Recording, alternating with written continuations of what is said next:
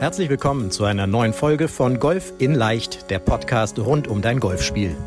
Egal ob Trainer, Freunde oder YouTube-Kanäle, Während es unendlich viele Tipps für das eigene Golfspiel gibt, so ist es umso schwerer, genau die richtigen Ansätze und Übungen systematisiert ins Training einzubauen, um das eigene Spiel wirklich nachhaltig zu verbessern. Fabian Bünker, ehemaliger DGV-Nationalspieler und PGA Golf Professional, zeigt Golfern, wie sie durch ein gut strukturiertes und zielgerichtetes Training nicht nur ihr Handicap verbessern, sondern vor allem konstant gutes Golf spielen.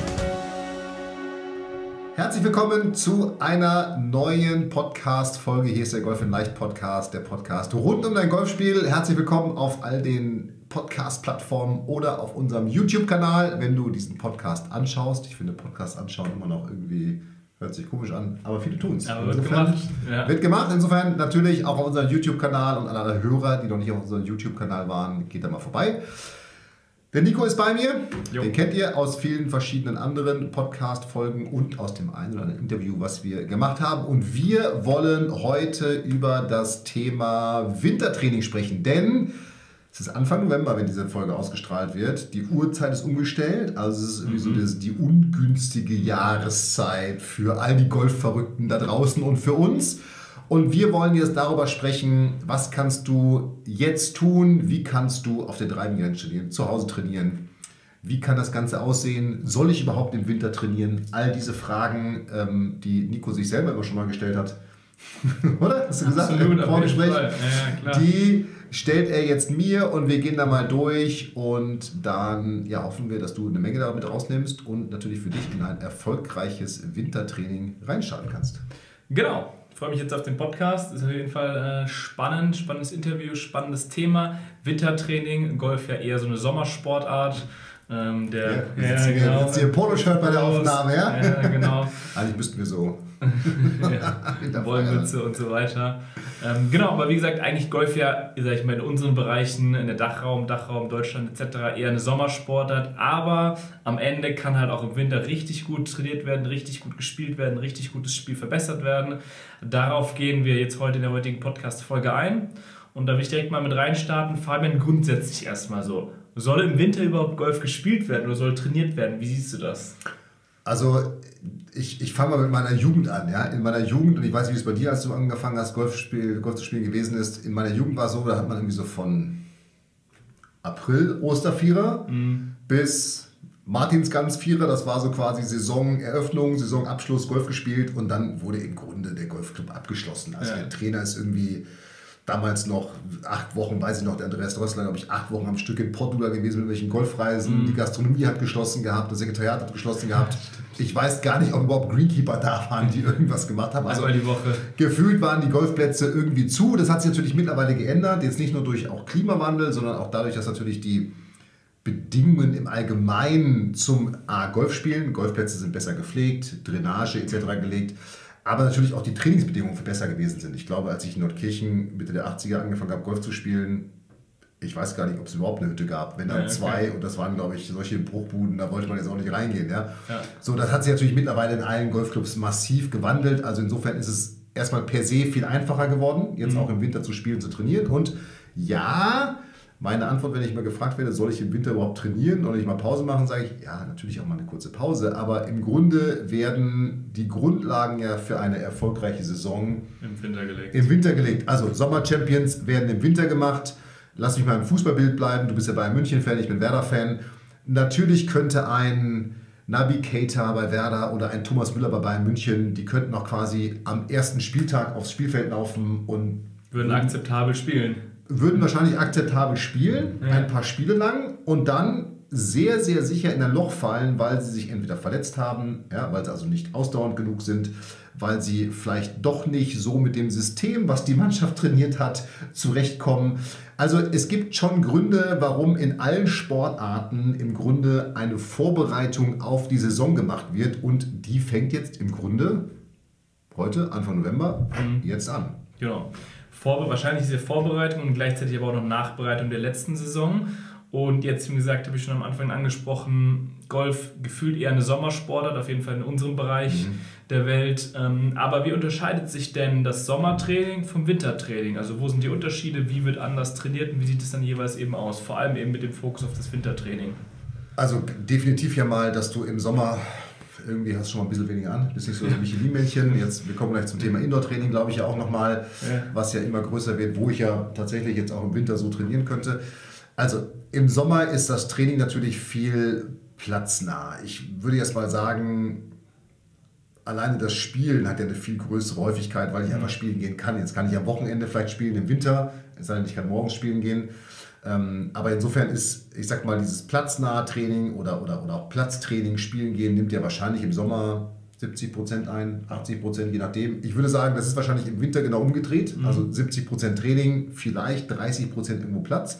Also im Sommer viel platznah, viel situationsnah, ähm, Wettkampf vorbereitender, also ich sag mal, alle Mannschaftsspieler kennen das, ja, DGL, wir spielen nächste Woche oder übernächste Woche auf dem und dem Platz, da brauchen wir lange Putts, mehr Annäherungsschläge, weil die Plätze so lang sind, wie auch immer.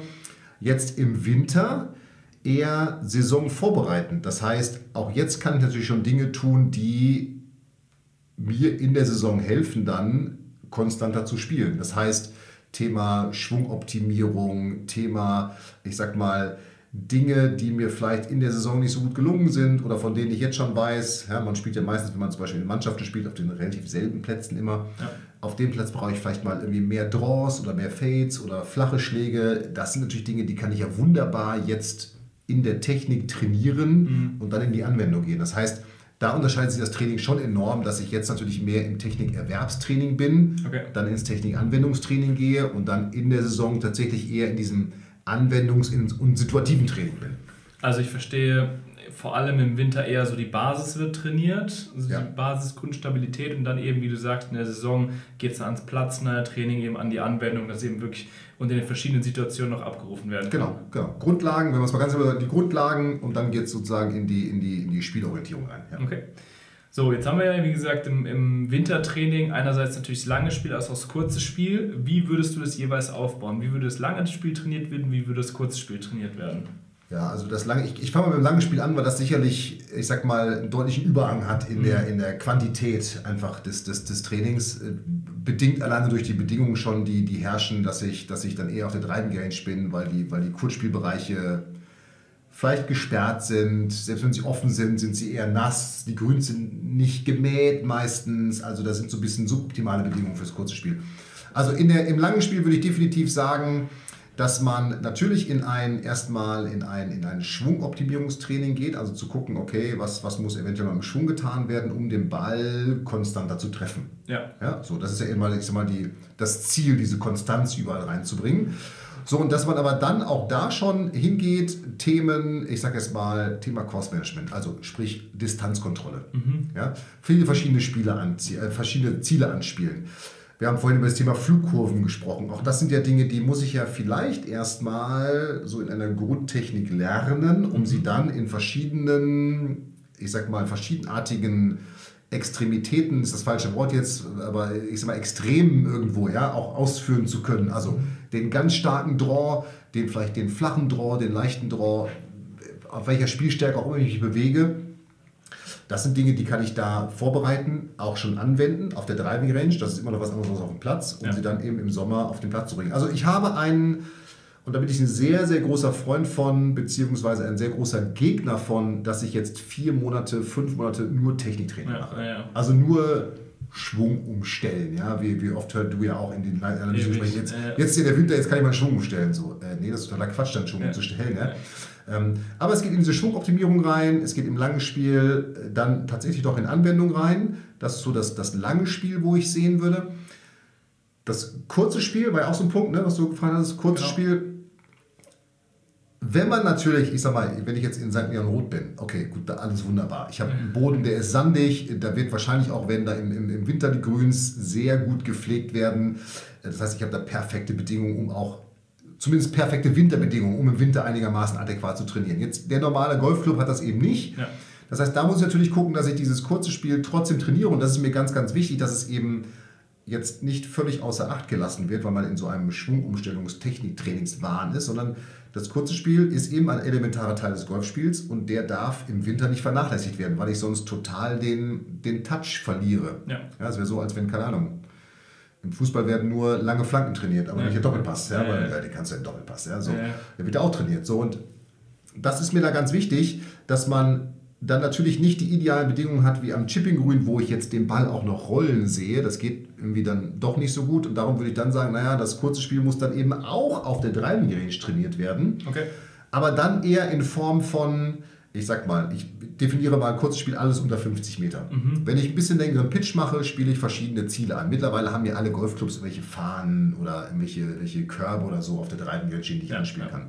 Aber ich kann genauso gut das Chippen auf der Driving Range trainieren, indem ich mir zum Beispiel einfach ein paar Eimer hinstelle, die ich zum Beispiel Carry treffen will. Ja. ja dann habe ich eben eher dieses, ich möchte den Ball jetzt im Flug dahin bringen. Mhm. Ja, ich habe eben nicht dieses jetzt mit Roll, aber auch wenn ich weiß, mit der Schwunggröße fliegt der Ball 5 Meter, ist ja vielleicht, auch. vielleicht auch nicht so schlecht dann in der neuen Saison. Ja? Also um das zusammen, äh, zusammenzufassen, ähm, in allen Bereichen Techniktraining, in allen Bereichen Anwendungstraining, definitiv sollte immer ein Bestandteil sein, das kurze Spiel, mhm. um einfach da auch drin zu bleiben. Okay, aber im kurzen Spiel eher immer Carry spielen. Im Prinzip das, sag ich mal, das, das Rollverhalten ist ja letztendlich einfach doch anders ja. als im Sommer. Das heißt, darauf dann nicht so den Fokus Nein, legen. da darf man keinen Fokus drauf legen, also überhaupt nicht. Okay, okay. Und jetzt haben wir schon gesprochen, kurzes, langes Spiel, aber wie würde man denn überhaupt allgemein in so ein Wintertraining mit reinstarten? Jetzt sind wir noch aktuell, Stand der Aufnahme ist noch relativ gutes Wetter. Mhm. Ähm, man kann sogar noch spielen, Sommergrüns überall offen. Ähm, wie endet das? Im Idealfall soll es ja eine Art von Analyse auch geben, oder? Ja. Also was sollte da analysiert werden? Wie, wie siehst du so eine Analyse? Ja, also bei uns in der Akademie machen wir es ja immer so, dass wir sagen Analyse, Training, Wettkampf und dann ist sozusagen wieder Analyse, Training, Wettkampf. Mhm. Also es würde jetzt gar keinen Sinn machen, gar keine Analyse zu machen. Ja. Ich glaube, das haben wir auch häufig genug in unserem Podcast betont, hoffe ich zumindest. Wenn ja, nicht, betonen wir es nochmal. Bitte macht eine Analyse mhm. und die kann in ganz unterschiedlichen Qualitäten, sage ich mal, ausfallen. Wer zum Beispiel keine Rundenanalysen hat, kann sich ja trotzdem mal hinsetzen, Blatt Papier und sagen, okay, was hat mir denn dieses Jahr, was ist denn gut gelaufen? Was hat gut geklappt? Und was sind vielleicht Dinge, die nicht so gut geklappt haben? Verschiedene Schläge, verschiedene Platztypen, die mir nicht gelegen haben verschiedene Situationen, wenn ich mal ans Mentale denke, vielleicht Clubmeisterschaft, letzter Flight zum ersten Mal, ja, ja. was auch immer. Ja. Und dass man daraus schon mal für sich Rückschlüsse zieht. Jemand, der ist natürlich wie bei uns, die Coaching-Teilnehmer, die haben alle Rundenanalysen. Das ist natürlich wahnsinnig detailreich, was man dann daraus ziehen kann. Ja. dass man einfach sieht, okay, verschiedene Spielbereiche haben mir vielleicht besser gelegen als andere Spielbereiche. So, und dann kann ich natürlich, wie bei uns im Coaching machen es automatisch mit unseren Coaching-Teilnehmern, mit meinem Trainer oder mit wem auch immer ich dann trainiere, sozusagen in Kontakt treten und sagen, guck mal, das ist meine Analyse und was machen wir da jetzt draus? Also es geht nicht ohne Analyse. Es macht gar keinen Sinn, weil sonst stellt man sich hin und sagt, ich muss hier meinen, du hast ein letztes schönes Beispiel letztens genannt von jemandem, der sagte, ah, ich dreife heute so, ich habe so schlecht gedreift heute, wo du dann gesagt hast, naja, guck doch mal, der Platz hier, der ist einfach super eng vom Tee ja. und da, wo du sonst spielst, ist einfach wahnsinnig viel Platz. Ja, ja. Das heißt, dass du hier nicht so gut treibst wie zu Hause, ist ja völlig klar. absolut. Ja? So, wenn der jetzt sagt, ich muss meine Drives trainieren, trainiert er am völlig falschen Ende, weil der, klar, für den Platz müsste er es so vorbereiten, ja, aber für sich zu Hause reicht es ja erstmal. Und da muss man einfach gucken, dass man dann die richtigen Dinge trainiert, zusammen mit Analyse und Ziele. Ja? Das ist ja auch so ein Punkt. Welche Ziele habe ich denn überhaupt? Und dann weiß man natürlich, wie intensiv man einige Bereiche trainieren muss. Genau so ist es ja. Ich meine, du kannst ja erst natürlich Ziele, ich denke, das ist für die meisten Podcast-Hörer auch logisch und selbstverständlich, dass man sich Ziele vornimmt, aber du kannst ja den Weg der Ziele, den Weg des Trainings erst gehen, wenn du auch von dort den Ist-Stand kennst und dafür ist ja diese Analyse genau. einfach so extrem hilfreich. Genau. Und das Ziel ist ja sozusagen, wo will ich hin? Mhm. Ja, also welchen, wie muss meine Qualität dann sein, um das zu erreichen und wo stehe ich jetzt? Absolut. Ohne geht es nicht. Okay, okay. So, jetzt haben wir gesprochen, kurzes Spiel, langes Spiel. Jetzt haben wir Winter, keine Ahnung, drei Grad draußen, vielleicht windet es noch ein bisschen. Kann man auch mal zu Hause trainieren? Wie ist das? Ah, du meinst ja eh nur Schweinehund. Ja, richtig. ja, verstehe ich. Ja, also ähm, absolut. Es gibt ja auch mittlerweile, ich sag mal, Indoor-Möglichkeiten. Also da gibt es ja tatsächlich, im Grunde gibt es gar keine Ausrede mehr heutzutage, weil wenn ich mir jetzt daran denke, Corona ist ja noch gar nicht so lange her, Lockdown, mhm. also die Keller müssten noch voll sein mit mhm. Netzen, Matten, Pattmatten und was es alles gibt. Alle möglichen. Also, natürlich haben, glaube ich, zumindest die wirklich Golfverrückten, die ja irgendwie bei uns sind und die wir dann auch in Analysegespräche haben, die haben ja irgendwie eine Matte oder ein Netz zu Hause. Ja? Wer das hat, äh, haben nicht alle, ist mir auch klar, aber wer das hat, kann natürlich schon mal ideal auf seiner Terrasse, vielleicht hat er irgendwo einen Raum dafür oder im Garten, selbst wenn es ein bisschen kalt ist, aber schon mal an seiner Technik trainieren. Und ich finde zum Beispiel so ins Netz reinschlagen, wenn man sich auf seine Technik fokussiert, gar nicht so schlecht, mhm. weil der Fokus viel stärker eben auf der Technik ist, als dann auf dem Ballflug oder wie habe ich den Ball getroffen ja. oder all diesen Dingen. Also das ist schon mal gar nicht schlecht. Kann man wunderbar machen. Ja. Man muss ja keine richtigen Golfbälle nehmen, man kann ja auch Luftbälle heutzutage nehmen oder diese Schaumstoffbälle. Ja. ja. Dann kann man natürlich putten. Mhm. Also ich meine, ich habe als Jugendlicher schon bei uns im Flur gestanden und irgendwie Patten geübt im Winter. Also und es gibt ja heute super Puttmatten, da gibt es so Geräte, die den Ball wieder zurückschießen. Ja, also ja. das ist, glaube ich, ich würde erst mal sagen, wahrscheinlich bei 80 Prozent der Zuhörer und Zuschauer Standard, dass irgendwie eine Puttmatte zu Hause haben. Man muss wenn nicht sogar 95. Man muss, sie, man muss sie nur nutzen eben. Ja, ja? So, und da gibt es natürlich wunderbare Übungen, um nicht nur die kurzen Putts zu trainieren, sondern eben auch zum Beispiel selbst auf einer 4 Meter Puttmatte lange Putts zu trainieren. Ja, cool. ja, über unterschiedliche Bälle etc. Also das lässt sich wunderbar machen. Mhm. Ich bin jetzt gar kein Freund davon, irgendwie dies so zu chippen oder zu pitchen, also zumindest im Haus, mhm. irgendwie in, aufs Sofa zu chippen oder irgendwas mit einem Luftball, weiß ich jetzt nicht. Kann man sicherlich auch ein bisschen Technik trainieren. Halte ich jetzt aber für nicht so ideal. Da würde ich sagen, dann lieber auf der Driving Range, was wir vorhin besprochen hatten, so auf das Thema Längenkontrolle gehen mhm. und das da trainieren. Das ist dann einfach nochmal echter, weil Patten kann ich zu Hause mit dem richtigen Ball. Mhm. Ja. Aber du meinst jetzt, weil der Ball, so ein Softball einfach keinen. Ja, weil, weil der gibt einfach kein richtiges Feedback, finde ich. Da merkt man jetzt nicht, habe ich den jetzt wirklich gut getroffen ja, oder nicht klar. gut getroffen oder hätte der jetzt wirklich den Speed gehabt für so und so viel Meter. Ich, also, weiß ich nicht, bin ich einfach nicht so ein Riesenfreund von. Okay. Ja? okay. Aber, und ähm, das ist natürlich auch richtig gut, weil nur weil jetzt vielleicht irgendwie mal schlechtes Wetter ist, heißt ja nicht, dass ich jetzt mein Golfspiel nicht weiterentwickeln kann. Kann ich tun über die Dinge, die wir gerade besprochen haben. Aber ich bin mittlerweile auch ein wahnsinnig großer Freund von, ich sag mal, Techniktraining zu Hause. Mhm. Ja? Ähm, also ich kann einen Stift nehmen, ich kann einen Kochlöffel nehmen. Wir haben ja. ein Video mit so einem Pfannenwender, was ich mache. Da kann ich einfach wunderbar meinen Schwung trainieren, weil, genau wie wenn ich in so ein Netz schlage, da ist der Fokus mehr so bei mir. Okay. Ja, also wenn ich da jetzt einfach so einen, so einen, so einen, so einen Pfannenwender in der Hand habe, dann ist der Fokus eben ganz auf der Bewegung und nicht darauf, dass ich jetzt diesen, meinen Feind, den kleinen weißen Ball irgendwie gut treffen will, sondern ich kann mich eben wirklich darauf konzentrieren, okay, ich, ich soll irgendwie hier die Arme mehr senken und mehr rankommen. Ja, ja da ist eben wirklich, ich bin so ganz internal, würde man jetzt sagen, und kann wirklich, okay, so soll sich das anfühlen. Das ist also das Gefühl. Mhm. mhm. Und das kann ich natürlich dann wunderbar wieder auf die Dreiblinge transportieren. Okay, das Gefühl sollte ich haben. Ja, okay, hm, habe ich das gehabt, habe ich es nicht gehabt. Also das finde ich wunderbar, um, um an seinem Spiel zu trainieren und dann in dem Fall, sage ich mal, an so, an so einer Schwungoptimierung zu arbeiten. Ne? Ich meine, das ist ja auch eine Sache, da musst du jetzt nicht unbedingt eine Stunde Zeit für haben. Das kannst du ja auch mal kurz währenddessen mal fünf Minuten Zeit und dann machst du im Prinzip einfach mal die Übungen, die du am Anfang einmal wirklich intensiv durchgegangen bist, um ein Gefühl dafür zu bekommen. Und dann prägst du es einfach immer wieder in dein Schwunggedächtnis ein, indem ja. du im Prinzip diese, diese, Video, Video, äh, diese Übung wieder machst, oder? Also es gibt ja komischerweise diese Video immer nur von Männern im, im Internet auf Instagram. Ich habe noch kein, kein Video mit einer Frau gesehen. Also äh, wahrscheinlich sind immer genauso viele Frauen genauso golfverrückt. Ja? ja natürlich kann ich, ich meine, ich könnte mir die Zähne putzen und kurz einmal im Spiegel meinen mein Griff kontrollieren. Ja. ja. Ich könnte einmal gucken, okay, stehe ich so oder so am Ball. Ja? Keine Ahnung, wie oft ist hier wahrscheinlich schon gegangen beim, du machst ja gerne Pizza jetzt, sag ich mal, ja, so beim, in der Küche doch nochmal den, den Kochlöffel genommen. Aber tatsächlich so oft. Oder, dann schon, schon genommen, ja. Mir ja, meine Frau, die lacht auch immer wieder, weil ich einfach wirklich genau den Kochlöffel nehme oder ähnliches und von dort aus ein bisschen schwer. Ja, oder wie häufig bin ich schon aufgestanden und irgendwie, keine Ahnung, jetzt äh, Fußball geguckt und dann irgendwie doch, so, so ja. Letztens habe ich tatsächlich so ein, auch so Instagram-Video von irgendwem so nach dem Motto, aus Amerika irgendwie, ich glaube, so eine Tochter hat ihren Vater aufgenommen, nach dem Motto, who does random practice swings, ja. Also wer macht einfach so, so einen Probeschwung, ja, wie bekloppt muss man sein, ja. wo der Vater irgendwie aufsteht, Football guckt und dann steht er da irgendwie auch zweimal so ja, und geht dann in die Küche so, als wenn nichts, also als wäre das das Normalste der Welt wäre. Macht man halt, ne? So macht man halt und ja, ideal. Also kann man jetzt natürlich perfekt machen, weil man hat ja einfach dann auch mehr Zeit dafür, ja.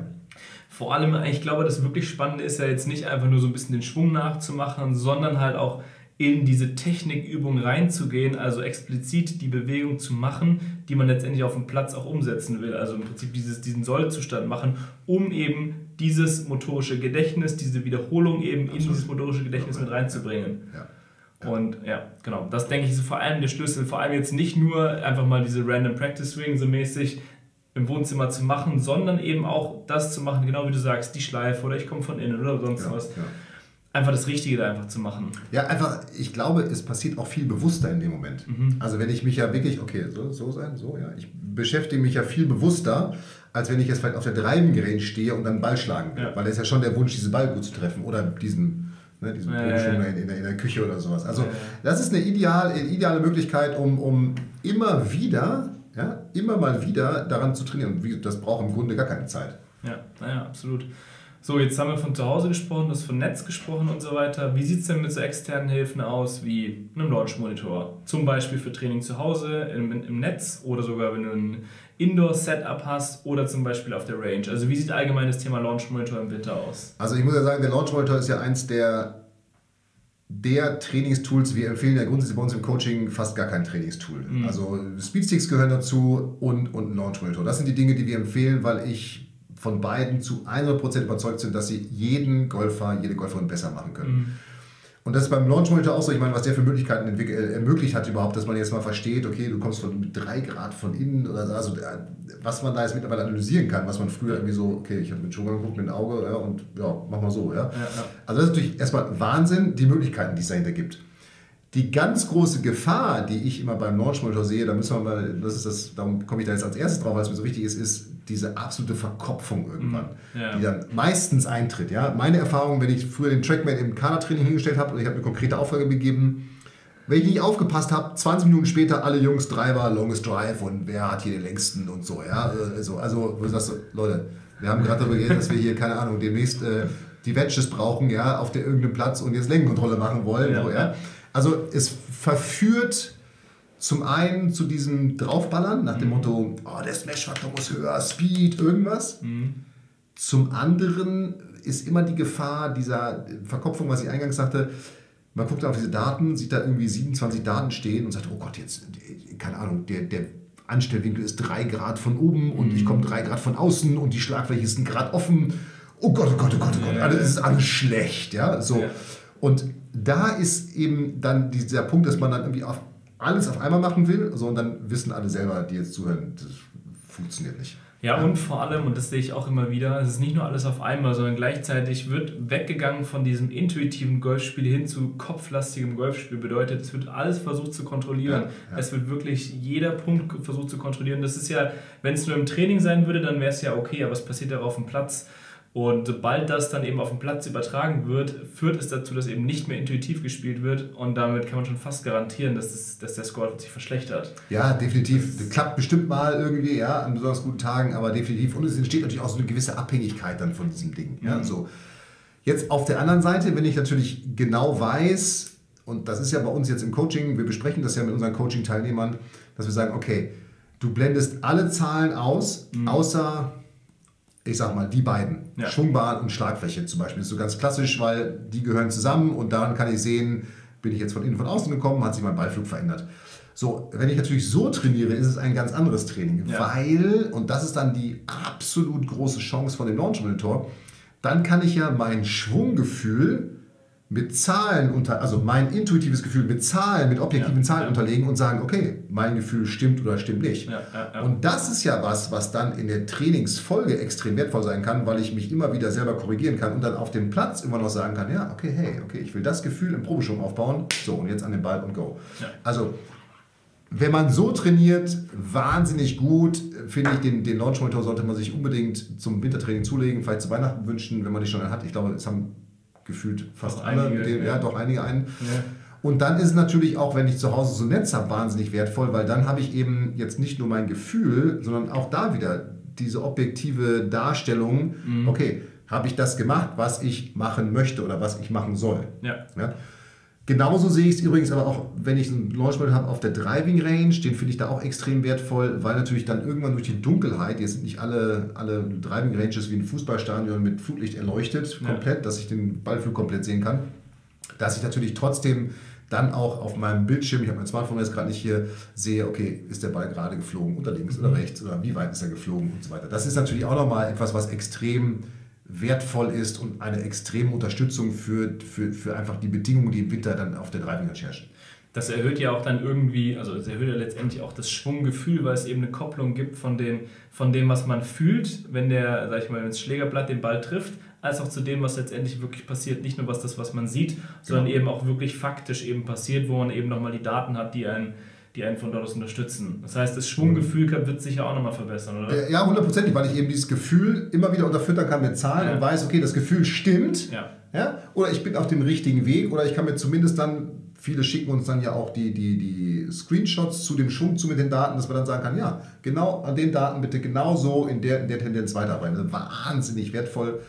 Plus, ich habe gestern ein Interview mit dem Sepp Stracker gelesen, Österreicher Ryder Cup Spieler jetzt, der sagt, er hat einen Trackman auch und ihm hat enorm geholfen, das haben ja viele Launch Monitoren mittlerweile, so ein Gamification-Ding. Mhm. Ja, dass er sagt, da sind so ein paar Games drauf, ja, zum Beispiel irgendwie jetzt verschiedene Ziele treffen.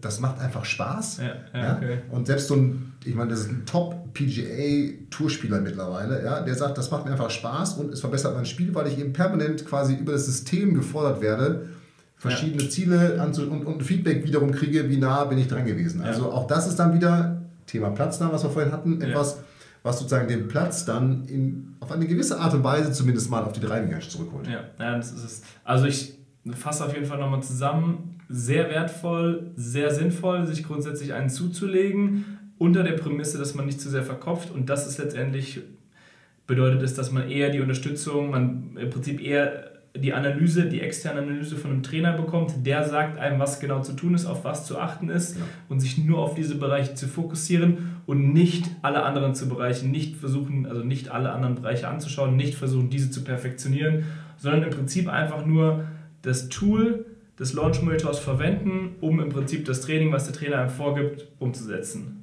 Ja, um, umzusetzen, zu unterstützen und einfach die, die, die Qualität dadurch deutlich hochzufahren. Ja. Genau. Also absolut, wie du sagst, absolut sinnvoll, mit großen Gefahren. Mit großen Gefahren, genau. So, und jetzt sind wir ja hier gleichzeitig schon, wenn wir von, von innen kommen, von Smash-Faktor kommen und so weiter, sind wir schon an dem Schwung, Umstellung, Schwungoptimierung etc. dran. Wie siehst du denn allgemein das Thema Schwungänderung oder Schwungumstellung, gerade im Winter? Winter ist ja selbst oft so die Zeit, wo die Leute sagen, jetzt habe ich irgendwie vier Monate lang keine Turniere, jetzt kann ich auch wirklich mal in die Tiefe in meinem Schwung gehen. Was hältst du davon, den Schwung wirklich umzustellen, den Schwung wirklich zu ändern?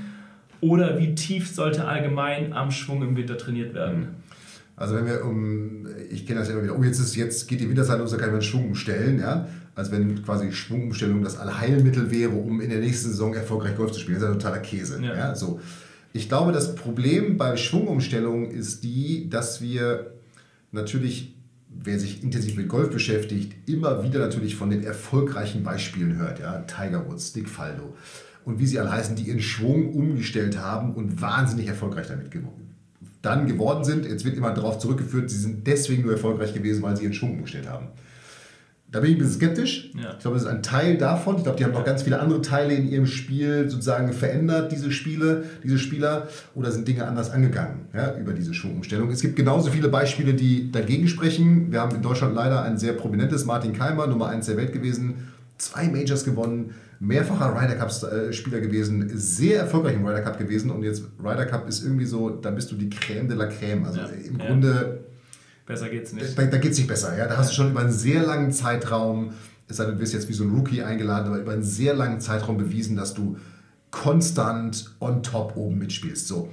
Der wollte seinen Schwung umstellen, der ist der klassische Fader und nochmal, das ist auch nichts gegen Martin, ich mag den, ist, ich kenne ihn sogar persönlich, ist ein super netter Typ und ich hätte es ihm gewünscht, ja, weil der hat gesagt, ich will das Masters gewinnen und darum, da brauche ich einen Draw, der hat auf Draw umgestellt, so und das hat, ja, irgendwie jetzt nicht so funktioniert, wenn man es mal so, zumindest sportlich nicht. Sportlich ja? nicht. Äh, leider, leider, obwohl er für Golf Deutschland total wertvoll gewesen wäre. So. Das heißt, es gibt eben auch die anderen Beispiele, die natürlich dann gar nicht so rauskommen immer. Und darum bin ich bei Amateuren, hey Leute, also wenn jetzt nicht einer acht Stunden Zeit hat dafür, ja, und jetzt muss man auch sagen, ich bin mir sicher, Tiger Woods hat Tag und Nacht seinen Trainer neben sich stehen gehabt. Ja, ja, oder auf jeden Fall irgendwie Dauerkontakt mit dem gehabt dazu dann wird eine Schwungstellung eher ins, ins Gegenteil führen. Also ich, ich muss ja auch ganz ehrlich sagen, ich habe, wie viele Gespräche habe ich geführt? 2.000, 3.000, 4.000 Gespräche. Ich habe bestimmt schon von 100 Leuten gehört, dass sie nur Schwungumstellung gemacht haben. Und vielleicht waren es zwei oder drei, die gesagt haben, es war richtig gut. Ja. Es war richtig perfekt. Ja. Die meisten haben gesagt, ich war auf Handicap 5, habe eine Schwungumstellung gemacht, weil ich Handicap 3 und 2 erreichen wollte und auf einmal sind sie auf Handicap 11 wieder angelangt. Und haben dann gesagt, so, ich mache jetzt mal alles wie vorher wieder. Es ist echt, also es ist wirklich, das ja, ist für mich super frustrierend zu hören, weil ich halt immer, ich höre es immer, immer wieder, diese Gefahr der Schwungumstellung, dass die Leute denken, sie müssen jetzt, um in die Einstelligkeit zu kommen, muss ich nochmal meinen Schwung umzustellen. Nein, dann muss das, das nochmal machen. Und das ist, und das ist Quatsch, weil, weil nochmal, du, du bekommst nicht Handicap 3 von Handicap 5, weil du den Schwung umstellst. Ja. So, wie viel, wie viel Schläge machst du im langen Spiel, wie viele Schläge machst du im kurzen Spiel, wie viel Spielglück brauchst du. Also da kommt eben ganz, also fünf Säulen Konzept bei uns, da kommen ganz andere Dinge mit ins Spiel, die dann dafür sorgen, dass du besser wirst. Dann ist die und ich möchte Schwungoptimierung sagen, vielleicht ein Teil davon. Mhm. Und darum plädiere ich wirklich dafür, bitte streich dieses Wort Schwunggedanken oder Schwungumstellung aus eurem Kopf. Es muss eine Schwungoptimierung sein. Wir brauchen die, man braucht in einer Analyse wieder die Low-Hanging Fruits, die dafür sorgen, dass du mit möglichst wenig Änderungen, und ich spreche jetzt mal bewusst nur von ein oder zwei Änderungen, ja, die vorgenommen ja. werden sollten ähm, im Schwung, den Ball konstanter triffst. Weil Schwungumstellung heißt ja immer, ich komme von Slice und will unbedingt Draw, also einen Draw schlagen. Ja. So, aber wenn ich jetzt von Slice komme und bin am Ende des Winters vielleicht auf einem weniger starken Slice oder auf einem Fade oder ich kann mit dem Schwung vielleicht sogar meine Hölzer und meinen Treiber besser schlagen als vorher, hey, dann habe ich als Amateur und auch als leistenorientierter Amateur aus meiner Sicht schon richtig viel gewonnen. Weil jetzt sind wir mal ehrlich, jetzt wir beide spielen schon viel Golf, aber wie viel, wie viel Zeit hat ein Durchschnittsgolfer, der auch intensiv Golf spielt, wirklich in der Woche, ja. das zu machen? Ja. So. Ich glaube, ich hatte, weiß nicht, ob es von Tiger Woods war oder jemand, der gesagt hat, man musste 10.000 Schwungwiederholungen durchführen, um eine Schwungumstellung wirklich ins Körper, also ins Blut übergehen zu lassen. Ja, aber man darf nicht verlieren. Tiger Woods hat, ich bin mir ganz sicher, sein Fitnesstraining auf seine äh, Schwungumstellung umgestell, äh, äh, angepasst oder das unterstützt damit, also Übungen nochmal in die Richtung gemacht. Ich bin mir sicher, der hat mit, mental, mit seinem Mentalcoach, wenn er einen hatte, oder mental auf jeden Fall daran gearbeitet, der hat also alles darauf abgestellt. Ja, ja. Was ja wiederum die anderen Bereiche in seinem Spiel auch unterstützt. Ja, ja, absolut. So, und darum, wie gesagt, wenn wir eine Schwungoptimierung gehen und wir, wir, wir schaffen wirklich, und das muss man einfach auch aus der Erfahrung jetzt aus dem Coaching wieder sagen, wir schaffen es, dass der Ball konstanter getroffen wird und vielleicht nicht mehr ganz so viel kurft, hey, dann ist schon viel, viel erreicht. Und was hat, nochmal, selbst, ich habe es gestern gelesen, selbst Tracker, das Interview, darum ist es natürlich jetzt so, so aktuell, der hat gesagt, naja, ich spiele konstanter Golf und meine guten Schläge sind nicht besser geworden. Mhm aber meine schlechten sind nicht mehr so schlecht. Ja, so, und klar. das muss das Ziel sein, dass die, die Slices, die ins Ausgehen, die müssen eben im Semira fliegen. Ja. Und ich glaube, dann kann man von Handicap 5 auf Handicap 3 kommen oder ja. von Handicap 27 auf 18, was ja, auch immer, was auch immer äh, da war. Ich meine, vielleicht ein kleines Beispiel, wo ich bei Handicap 27, der Gabor, Handicap, der ist im Januar reingestartet. Handicap 34 hatte der ja. 34,5, keine Ahnung. Handicap 16,8 mittlerweile. Ja. ja, so da haben wir keine Schwungumstellung gemacht. Da haben wir der klassische Slicer gewesen, eine Schwungoptimierung gemacht. Dafür gesorgt, dass der Ball ein bisschen weniger rechts fliegt und er damit starten und damit erstmal überhaupt spielen konnte. Ja? Den Ball überhaupt mal ins Spiel zu bringen, ein bisschen Stabilität reinzubringen, von genau. dort aus nicht dieses genau. Hin- und Her-Spiel. Genau, ja. genau. Oder Armin von Handicap, was hat er gehabt? 8 auf jetzt Handicap 4. Ja? Da haben wir den Schwung nicht umgestellt. Also natürlich haben wir ein paar Stellschrauben gedreht im Schwung Ne? Aber sein Geheimnis ist, sind die, die, die bessere Längenkontrolle, die er mit den Eisen jetzt hat dadurch ja. und die Wedges ins Grün. So. Ja. Ja. So einfach ist es. Okay, das heißt, ähm, Schwungoptimierung ähm, betonst du jetzt immer, also man darf im Winter auf jeden Fall schon am Schwung arbeiten, sollte man möglicherweise, sollte man auch, ähm, nur halt eben keine Schwungumstellung machen. Ja, also keine Schwungumstellung im Sinne von, jetzt muss alles schöner und besser werden, ich brauche eine rosa Schleife in meinem Schwung, weil dann sieht es nicht nach Golfschwung aus oder ich, ich, man darf auch nicht, und das ist ja Erwartungshaltung, jetzt dann nicht die Erwartung haben, okay, ich hau einen Slice, ja, und nach dem Winter werde ich ein Drawer sein. Ja, ja. Das okay. wird wahrscheinlich, und es passiert auch bei uns, ich würde gerne sagen, es passiert bei uns, ja, dass ja. alle den Draw schlagen und alle nur noch, ja, aber ja. auch bei uns passiert es nicht. Das wird wahrscheinlich nicht passieren. Es hat auch jeder irgendwo seine natürliche Flugkurve und da ist es sinnvoll. Auch das kommt noch hinzu, ja. ja der zu folgen. Okay, das ist ja jetzt extrem spannendes Thema Schwungumstellung. Wir haben jetzt ganz viel über den Bereich Golf, über die Säule Golf gesprochen. Ähm, bei uns in der Akademie gibt es ja das Konzept der fünf Säulen. Das heißt, wir haben einmal, einmal die Säule Golf, aber auch mentale Stärke. Dann haben wir auch das Thema Course Management. Dann haben wir noch das Thema Fitness und im fünften Bereich auch noch die Säule, das Thema Equipment. Mhm. Wie sieht es denn mit diesen Bereichen aus? Mentale Stärke, Course Management, Fitness, Equipment. Wie sollte das trainiert werden oder wie sollte sich mit den Thema, Themen auseinandergesetzt werden im Winter? Also was ich extrem wichtig finde im Winter ist natürlich das Thema Fitnesstraining. Mhm. Da ist einfach die Zeit für, weil natürlich irgendwie doch ein bisschen weniger Zeit dann für Golf, sage ich mal, genutzt werden kann. Ähm, also das ist definitiv ein Punkt, wo man natürlich auch in der Analyse wieder gucken muss, wo steht man. Aber dann diese, ich sag mal, diese drei Schritte sind ja immer bei uns auch im, im Coaching, auch mit dem Kai zusammen, Kai Fusser, unserem Fitnessexperten, Beweglichkeit, Stabilität, explosive Schnellkraft. Ja. Da muss man natürlich individuell gucken, wer jetzt schon gute Beweglichkeit und gute Stabilität hat, kann vielleicht schon direkt in so ein Thema reinsteigen. Vielleicht müssen andere erst in der Beweglichkeit einsteigen, was wiederum ja auch den Golfschwung positiv beeinflussen würde. Also das ist definitiv etwas, was dort ein, ein was wir ja auch im Coaching da machen, einen, einen sehr großen, einen sehr großen Part in dem Bereich einnehmen kann, weil es einfach dann auch dafür sorgt, dass ich über die Saison, wenn ich dann in ein Erhaltungstraining eher gehe, natürlich schon mal eine ganz gute Grundlage dafür habe. Ja? Also das ist das eine, ohne dass ich jetzt zu tief in irgendwelche Trainingsarten da reingehen will. Aber mhm. das ist natürlich auch ein Bereich, den ich ja auch wunderbar heutzutage zu Hause trainieren kann. Ja. Also erstens könnte ich mir theoretisch auch irgendwelche Gewichte, Kettlebells holen für zu Hause. Aber ich kann es auch mit meinem eigenen Körpergewicht machen oder, oder einfach nur mit, mit Übungen, die ich, die, also wir haben es ja diese Trainingspläne, äh, die ich dann zu Hause durchführe. Ich muss jetzt nicht irgendwie in ein Fitnessstudio, viel ist auch unangenehm, in ein Fitnessstudio zu gehen, ähm, nicht ins Fitnessstudio zu gehen oder man will sich die Zeit einfach sparen. Ja, also so, ja, ideal. Ja? Okay. Ähm, das Nummer eins, das finde ich so die mit wichtigste Säule, weil natürlich dann in der Saison, finde ich, da ein extremer Switch stattfindet, dass natürlich viel mehr Zeit mit Golf verbracht wird. Mhm. Und äh, man sich dann natürlich immer die Frage stellen muss, okay, wo investiere ich jetzt eventuell noch Zeit? Ja? ja. So. Das finde ich extrem wichtig. Dann das Thema mental. Klar, mhm. wir haben gerade über Erwartungshaltung gesprochen beim Schwungtraining. Ja.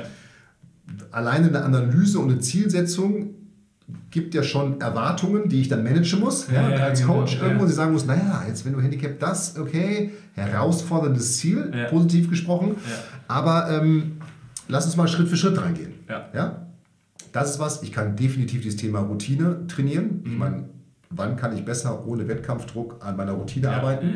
Wenn ich jetzt bei diesem Boxensystem, was wir haben, denke, das kann ich wunderbar, könnte ich mir Schläger hinlegen auf der Driving Range und das trainieren, einfach mal immer wieder durchlaufen. Immer wieder, einfach um sich auch da dran zu gewöhnen. Ja. So eine Art Tai Chi, Routinetraining. Ja, Emotionsmanagement weiß ich jetzt nicht. Ist natürlich schwierig. Vielleicht kann man ein bisschen, wer will, meditieren oder sowas. Emotionen sind natürlich, die kommen vielleicht meistens erst in der Situation auf den Platz. Ja, ja, wobei man kann ja auch schon das, genau durch das Thema meditieren, indem man sich in den Zustand reinversetzt, wenn die Emotionen noch akut sind, können sie schon hochpoppen. Also bei dem einen oder anderen kann es funktionieren, das ist schon auch möglich. Oder sowas durch Visualisierung irgendwie schon mal trainieren, dass man sagt, okay, wenn ich in, der Situation bin, wie verhalte ich mich dann, was tue ich dann? Ja? Ja. Also ja, klar, könnte man sicherlich auf einem gewissen Niveau jetzt nie wie im definitiv. Turnier in der Anspannung machen. Ja? Aber könnte man, könnte man definitiv machen. Thema Kostmanagement hatte ich ja vorhin beim, beim Training schon gesagt, das würde ich jetzt in, also einmal könnte man sich natürlich in Ruhe, wenn man etwas mehr Zeit hat, Gedanken machen, naja, wie Heimatplatz. Wie habe ich denn überhaupt einen Plan für meinen Heimatplatz? Mhm. Ja, den schon mal erstellen, den vielleicht auch dann mal, wenn ich einen Launch-Monitor habe, nachspielen. Ja. Ja, um zu gucken, passt das von den Schlaglängen überhaupt, die ich so erreichen kann oder erreichen will. Dann Course Management ist für mich ganz klar ein, ein ganz äh, wichtiger Bestandteil dieses Thema Korridore treffen. Also Schlaglängen kennen, mhm. Schlaglängen umsetzen, Ball reinschlagen, äh, verschiedene Ziele anspielen etc. Kann ich wunderbar trainieren, ja. überhaupt, kein, überhaupt kein Stress und macht tatsächlich sogar auch Spaß. Ja. Gute Abwechslung dann zu diesem Thema Schwungoptimierung. Und ganz am Ende, das ist sicherlich dann der, der kleinste Bestandteil, auch in der Analyse, ist so dieses Thema Equipment. Natürlich könnte man da im Winter jetzt schon mal gucken, wo stehe ich. Mhm. Ja, also so die ich sag mal, ganz Motivierten sollten das tun. Dass man einfach schon mal guckt, okay, Passt das Material, passt das auch zu dem, was ich mit meinem Coach besprochen habe, was ich im Schwung angehen will, weil es gibt ja Material, was das dann auch wiederum unterstützt. Ja. ja? Und dass man sich trotzdem schon mal dann auch um, wenn man einen Equipment-Check gemacht hat und klar ist, ist, man braucht jetzt irgendwie nochmal ein Fitting in einem Bereich, sich da auch schon mal um diesen Termin kümmert, weil der wird ja nicht morgen stattfinden, sondern ja. vielleicht erst in drei, vier Wochen. Und wenn man dann Schläger bestellt, dann dauert es auch noch ein bisschen. Also das ist ja auch ein Prozess, der sich dann zieht, der ist so ein bisschen so, finde ich, so kontinuierlich nebenbei. Ja aber ist definitiv etwas, was man auch jetzt schon angehen und klären sollte, um dann auch nochmal zum Saisonstart, ich sag mal auch nochmal in so einem kleinen Recheck zu gucken, okay, gibt es eventuell noch irgendwie mal was, was ich jetzt im Loft Online nochmal anpassen muss oder sowas, aber schon mal grundsätzlich zu wissen, so das Material passt und das mhm. ist etwas, was ich nutzen kann für mich. Okay. Okay, jetzt haben wir ja jetzt schon echt über die ganzen verschiedenen Bereiche gesprochen. Ich kann auf jeden Fall zusammenfassen, Wintertraining ist durchaus möglich, ist durchaus sinnvoll. Wir haben schon ganz schön lange jetzt mal gesprochen ja, ja, genau. über das Wintertraining. Ja? Absolut sinnvoll, absolut möglich, es auch umzusetzen. Jetzt für den normalen Podcast-Zuhörer, der jetzt gerade, sage ich mal, hobbymäßig Golf spielt, wie kann er für sich dieses Wintertraining am besten strukturieren oder finden oder für sich auch umsetzen? Trainer vor Ort, was denkst du, gibt es da Programme, die der Trainer vor Ort macht? Ähm, was sollte der normale, sage ich mal, Hobbygolfer da machen? Also ich was jetzt vor Ort passiert, kann ich gar nicht einschätzen. Ich habe jetzt noch nie leider gehört, dass es, dass es Programme in Golfclubs gibt, die die Spieler genau, wie wir es gerade besprochen haben, in dieser Art und Weise führen. Also mit, wir setzen uns mal hin, machen eine Analyse, wir gucken uns eventuell die Rundenanalysen an, dann kriegst du einen Trainingsplan etc. Kenne ich jetzt nicht. Jetzt ist natürlich ein zweites Thema, dass die ich sage jetzt mal, vor allem besseren Golftrainer unter meinen Kollegen, das kriege ich immer wieder mit, dass die natürlich dann auch auf irgendwelchen Reisen sind. Mhm. Da macht man selber natürlich auch mal einen Urlaub, weil natürlich ist die Saison auch irgendwie lang und anstrengend. Aber da ist, da, dadurch wird relativ wenig Kontinuität in der Betreuung eben mhm. hergestellt in einzelnen Bereichen. Weil wenn der, weiß ich, ich weiß nicht, was der Standard-Golflehrer auf Reisen ist, aber wahrscheinlich ist der irgendwie so drei, vier Mal auf irgendeiner Golfreise. Ja das sind schon mal vier Wochen, dann sind wir noch Weihnachten, sind zwei Wochen, dann sind schon mal sechs, sieben Wochen irgendwie, wo ich keinen Kontakt habe. Und wenn ich jetzt nur alle zwei Wochen eine Trainerstunde habe und ja. dann in diesem Modus irgendwie zwischendurch mal ausfalle, dann habe ich relativ wenig Zeit, wo ich keine Betreuung habe. Also nochmal, um es zusammenfassen, ich habe jetzt, das soll kein Kollegenbashing sein, ich habe noch nichts gehört mhm. aus irgendwelchen Golfclubs, dass es sowas gibt. Ähm, wohl wissend, dass es extrem wichtig ist, dass ich sag mal, in all diesen Bereichen und in dieser Art und Weise trainiert wird, wenn man denn dann eine vernünftige, ein vernünftiges Wintertraining eine vernünftige Vorbereitung auf die Saison haben will. Ja, so wie es ja auch in Kadermannschaften gemacht wird, in Nationalmannschaften gemacht wird. Ja, das äh, gibt's. absolut, absolut, ja. Genau, nur halt eben beim Hobbygolfer nicht. Wie gesagt, also ist mir auch gar nicht bewusst. Ich habe ähm, ja, nee, noch nie von gehört. Nee. Tatsächlich auch noch nie von nee. gehört. Tatsächlich wurden uns aber, wir wurden ja immer wieder angetragen, gibt es ein Wintertraining, gibt es irgendwas, was ich machen kann nach der Saison, erstmal meine Saison zu analysieren, kann ich da irgendwas machen und wie soll ich das Wintertraining überhaupt aufbauen? Also im Prinzip all die Fragen, die, äh, die, uns grade, die wir gerade beantwortet haben.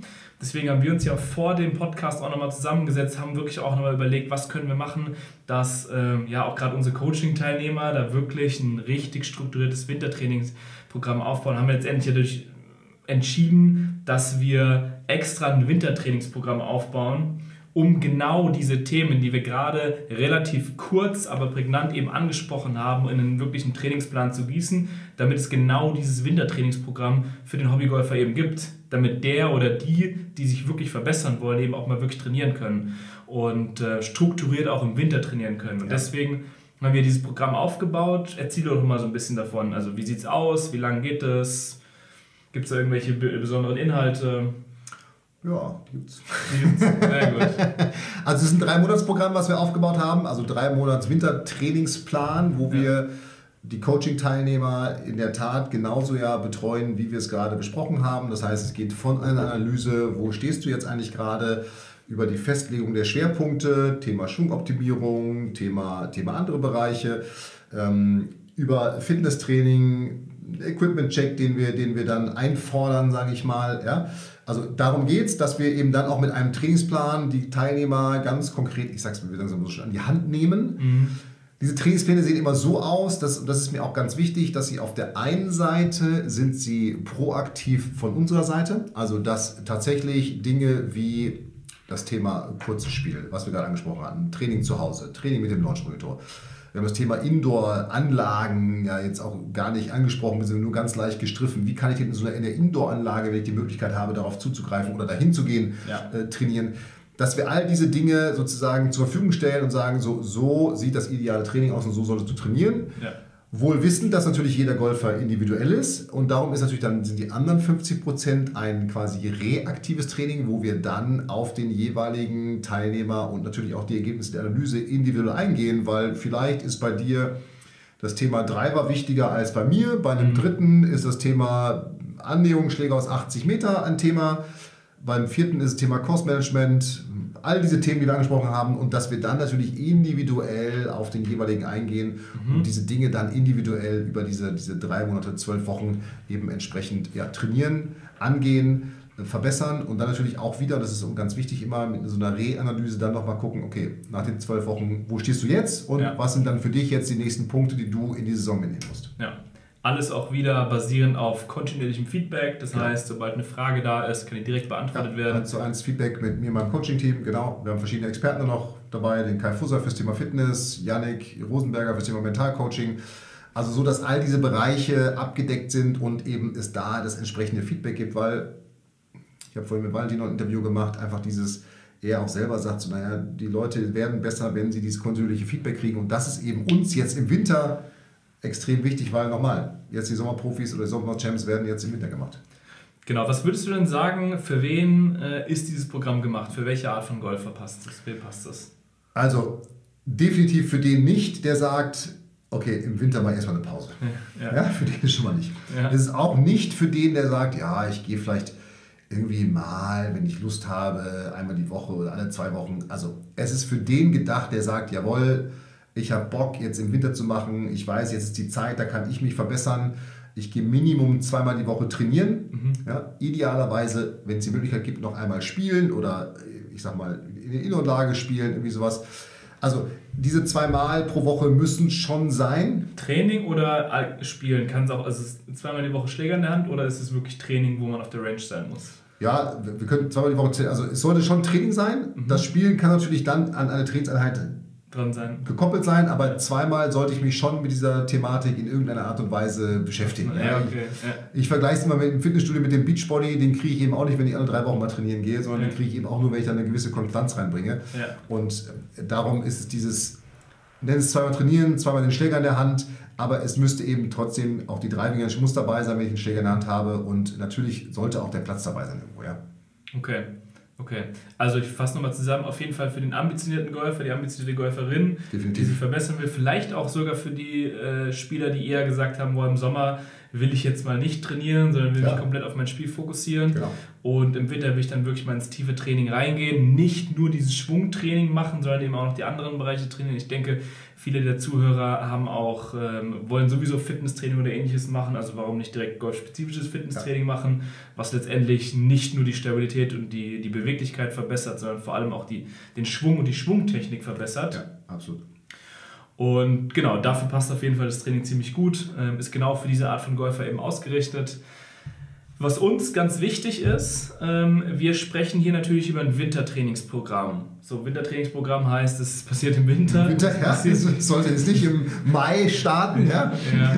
Deswegen haben wir uns tatsächlich dazu entschieden, dass wir so machen werden, dass wir eine Frist machen für die Bewerbung fürs Coaching. Und zwar ist es natürlich immer wieder so, ähm, du als Zuhörer hast jetzt gerade schon zugehört. Wir nehmen bei uns im Coaching eben nur bestimmte Golfer auf. Wenn wir wirklich merken, sie haben wirklich Lust darauf, sie haben wirklich ambitioniert, äh, sind ambitionierte Ziele und wollen auch wirklich im Golfsport vorankommen. Weil wir als Coaching-Team haben natürlich auch den Wunsch, mit Golfern zusammenzuarbeiten, die sie letztendlich voranentwickeln wollen, weswegen wir auch manche der Teilnehmer ablehnen, wenn sie nicht zu uns passen. Und deswegen, wie gesagt, ist es da für uns wichtig, dass mit ambitionierten Golfspielern trainiert wird. Und für uns ist halt eben wichtig, wir wollen es in Wintertrainings machen und deswegen gibt es diese Bewerbung fürs Coaching, wird nur bis zum 15. November offen sein. Für dich als Zuhörer hängt einfach damit zusammen, wenn wir jetzt irgendwann im Januar reinstarten würden, wäre es einfach zu spät für Wintertraining. Hat letztendlich einfach damit zu tun, dass es einfach Winter ist und dass in der Zeit eben trainiert werden muss. Das heißt, wenn du jetzt gerade zuhörst und sagst, es interessiert dich, dann bewirb dich auf jeden Fall fürs, fürs Coaching, fürs Wintertrainingscoaching unter fabianbücker.de-wintertraining. Das ist erstmal eine komplett unverbindliche Bewerbung, die ist kostenfrei. Du wirst entweder mit mir oder jemand aus dem Team zusammen sprechen. Wir werden zu der Tiefe mal dein Spiel anschauen, wir werden mal genau anschauen, wo sind deine Stärken, wo sind deine Schwächen, wo sind deine Ziele, wo willst du hin, was machst du aktuell, ist es überhaupt sinnvoll, was du aktuell machst oder ist vielleicht was anderes notwendig? Vielleicht ist dein Training, so wie du es gerade machst, gar nicht so richtig zielführend. Und erst danach werden wir dann zusammenschauen, wenn es für uns passt, werden wir dir ein Angebot machen, dass du Teilnehmer des Coachings wirst. Und natürlich muss es für dich passen. Für dich muss es sich richtig anfühlen. Und wenn du dann sagst, das könnte ich mir vorstellen, so, dann gibt es möglicherweise die Möglichkeit, genau, fürs, fürs, äh, dass du Coaching-Teilnehmer wirst. Dann legen wir los. Und wie gesagt, damit das eben stattfindet, 15. November, Stichtag. Ja. 2023. 2023, genau. Für die, die es 2024 hören, jetzt leider zu spät. Äh, genau. Könnte sein, dass es da wieder sowas gibt. Ja. Das schauen wir dann. Genau. Soweit, soweit erstmal dazu. Zum Thema Wintertraining. Hast du noch irgendwas zu sagen, was du vielleicht vergessen hast, was du noch hinzufügen möchtest? Nee, ich glaube, wir haben echt alles, alles besprochen. Ähm, ja, also bewirb dich. Ich glaube, das Programm nicht, ich glaube, ich weiß, das Programm ist richtig geil, was wir, was wir aufgebaut haben. Ähm, es wird dich über den Winter so führen, wie du es dir wahrscheinlich vorstellst, äh, immer schon gewünscht hast. Und ansonsten, ja, kann ich nur sagen, bewirb dich jetzt, so dass wir miteinander sprechen können und dann sehen wir uns im Coaching. Sehen wir uns im Wintertrainings. Genau, Coaching. Perfekt. Alles klar, dann euch noch einen ja, schönen Rest schöne, schöne Restsaison, eine schöne Restzeit. Genau. Und dann sehen wir uns möglicherweise oder hören uns in den Analysegesprächen oder im Coaching. Oder im nächsten Podcast, genau. Macht's gut, bleibt gesund. Hier waren Nico und Fabian. Ciao, ciao. Ciao. Vielen Dank, dass du bei der heutigen Folge dabei warst. Wenn du direkt von Fabian und seinem Team gecoacht werden willst, dann gehe jetzt auf www.fabianbünker.de/termin und bewirb dich für ein kostenloses Analysegespräch. In diesem einstündigen Gespräch wird dein Golfspiel ganzheitlich analysiert und dir basierend darauf ein Trainingsplan an die Hand gegeben, mit dem auch du besser und konstanter Golf spielen kannst. Denn konstantes Golf entsteht nicht durch planloses Training. Stattdessen ist ein ganzheitlicher Trainingsplan mit direktem Feedback eines Trainers essentiell, damit du dich zu jedem Zeitpunkt auf dem Weg der Verbesserung befindest und an der größten Verbesserungsmöglichkeit in deinem Spiel arbeitest. Falls das für dich interessant ist, dann geh auf www.fabianbünker.de/termin und bewirb dich für ein kostenloses Analysegespräch.